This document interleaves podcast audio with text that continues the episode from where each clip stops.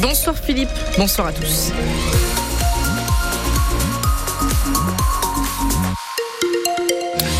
Regarder bien sûr la couleur du ciel et toute l'info avec vous Roman. Avant cela, je rappelle les conditions de circulation qui sont extrêmement mauvaises aujourd'hui, en cette fin de, de journée de mardi, puisqu'on a quand même, euh, que ce soit le, le, secteur de tout ce qui converge vers Lens évidemment, donc la 21, mais depuis la, la 47 également, la nationale 47, c'est très très difficile et tout est saturé. Là, en direction de Paris aussi, jusqu'au niveau du pont de Dourges. Euh, la 2, on n'est pas en reste aussi hein, dans le sens Bruxelles-Paris. Secteur de Petite Forêt, hein, Valenciennes, la 23, vous nous l'avez dit là, attention parce que c'est bien chargé sur le secteur. Traversée de Villeneuve d'Ascq, voie rapide urbaine, Rocade Nord-Ouest également, A25 ou périph, sans oublier la 22. Tout ça est euh, saturé ce soir. On fera un petit rappel dans un instant. D'abord la couleur du ciel, Romane. Gris, gris avec des averses pour euh, demain sur le nord comme sur le Pas-de-Calais. Côté température, on aura 9 degrés demain matin sur la métropole lilloise, sur Dunkerque et Calais dans l'après-midi. Ça grimpera au maximal jusqu'à 10 degrés. À Lille, une centaine de personnes ont manifesté contre la réforme du lycée professionnel. Une manifestation régionale à l'appel des syndicats sur l'ensemble de l'académie de Lille.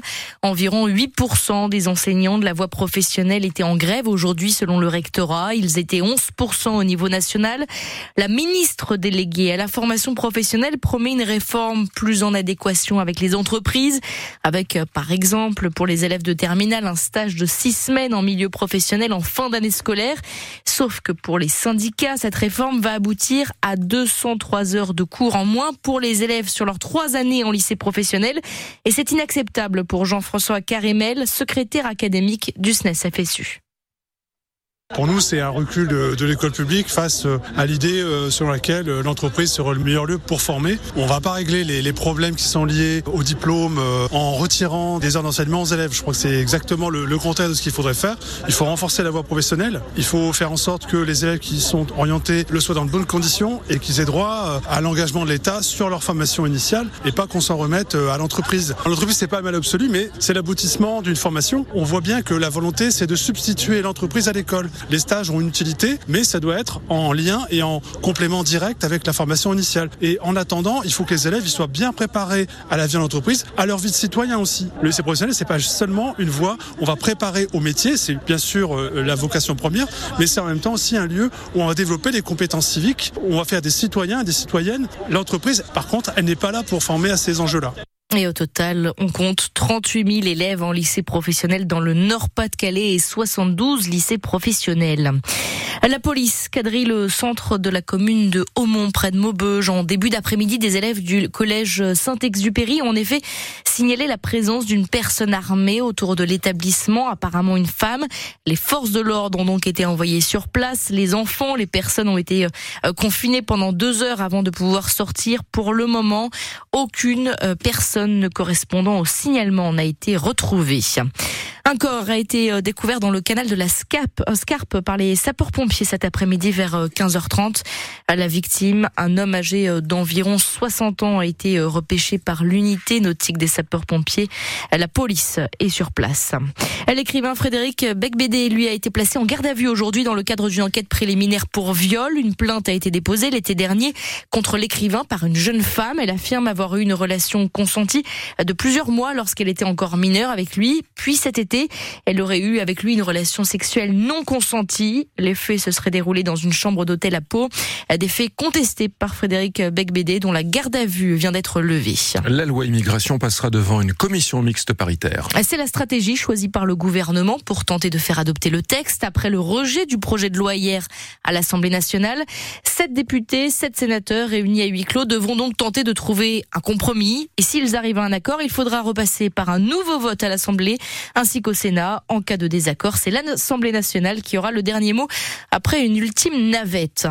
Suite aux inondations et aux coulées de boue survenues début novembre dans le Nord-Pas-de-Calais, l'état de catastrophe naturelle a été reconnu pour 104 nouvelles communes. L'arrêté préfectoral pris le 30 novembre a été publié aujourd'hui. Il fait état de 20 communes dans le Nord, 84 dans le Pas-de-Calais. Dans le Nord, notamment, des communes des Flandres sont concernées, Bayeul, Cassel, Asbrook et Vieux-Berck Arquin.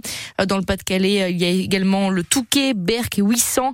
Les sinistrés de ces communes ont désormais 30 jours pour se rapprocher de leur assurance pour bénéficier des indemnisations prévues en cas de catastrophe naturelle. Vous retrouvez la liste complète sur francebleu.fr.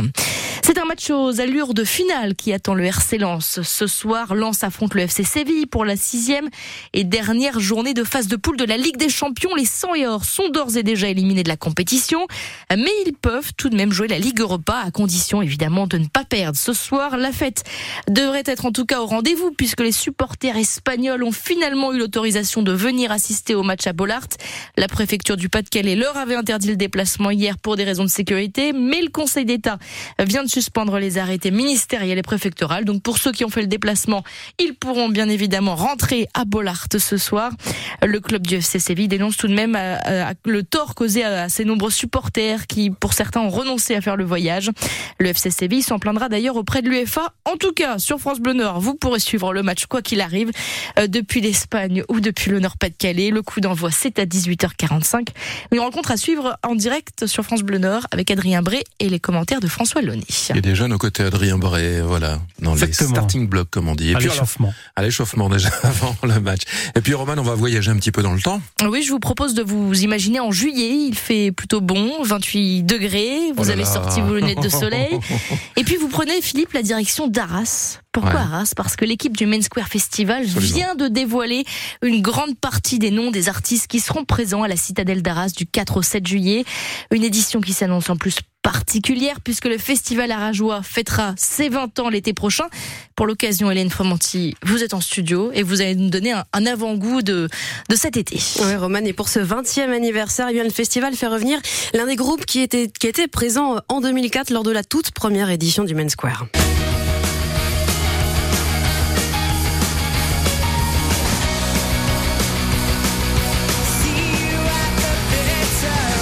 Le duo britannique euh, Placebo et son rock alternatif sur scène dès le jeudi soir pour lancer euh, les euh, festivités du Main Square. Lui aussi fera son retour à Arras après un premier passage en 2015, l'américain Lenny Kravitz.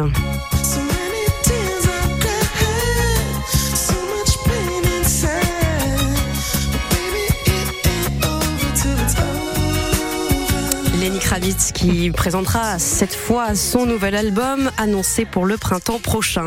Alors euh, comme les années passées, il y aura aussi pas mal de rappeurs à l'affiche comme le très populaire Nino ou encore une autre idole des jeunes, Zola. Attention, mm. ce n'est pas le romancier, c'est l'autre. Sur TikTok et tu le temps, je préfère voir mes habits plein de sang. Ah oui. Mes habits plein de sang. Pas Zola. Ça a des petits coups d'assommoir quand même. Hein.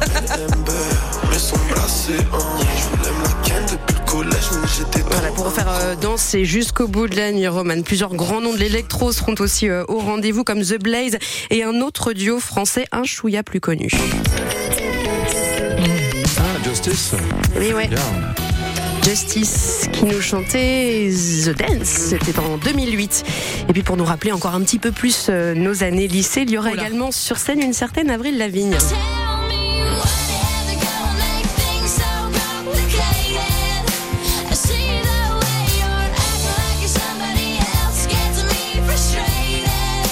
La Canadienne aux 40 millions d'albums vendus dans le monde quand même. Elle vient donc compléter cette programmation qui comprend aussi Sam Smith, Pierre Demar, Zao de Sagazan. On ne peut évidemment pas tous les citer, mais retenez une date. Jeudi 14 décembre, ce sera après-demain, 10h, l'ouverture de la billetterie de ce Main Square 2024. Et on y sera. Merci Hélène Fromanti pour cet aperçu. on l'espère évidemment. Pour cet aperçu et cette ambiance sonore, euh, vous nous avez bercé, vous nous avez donné envie ah, déjà d'être en juillet.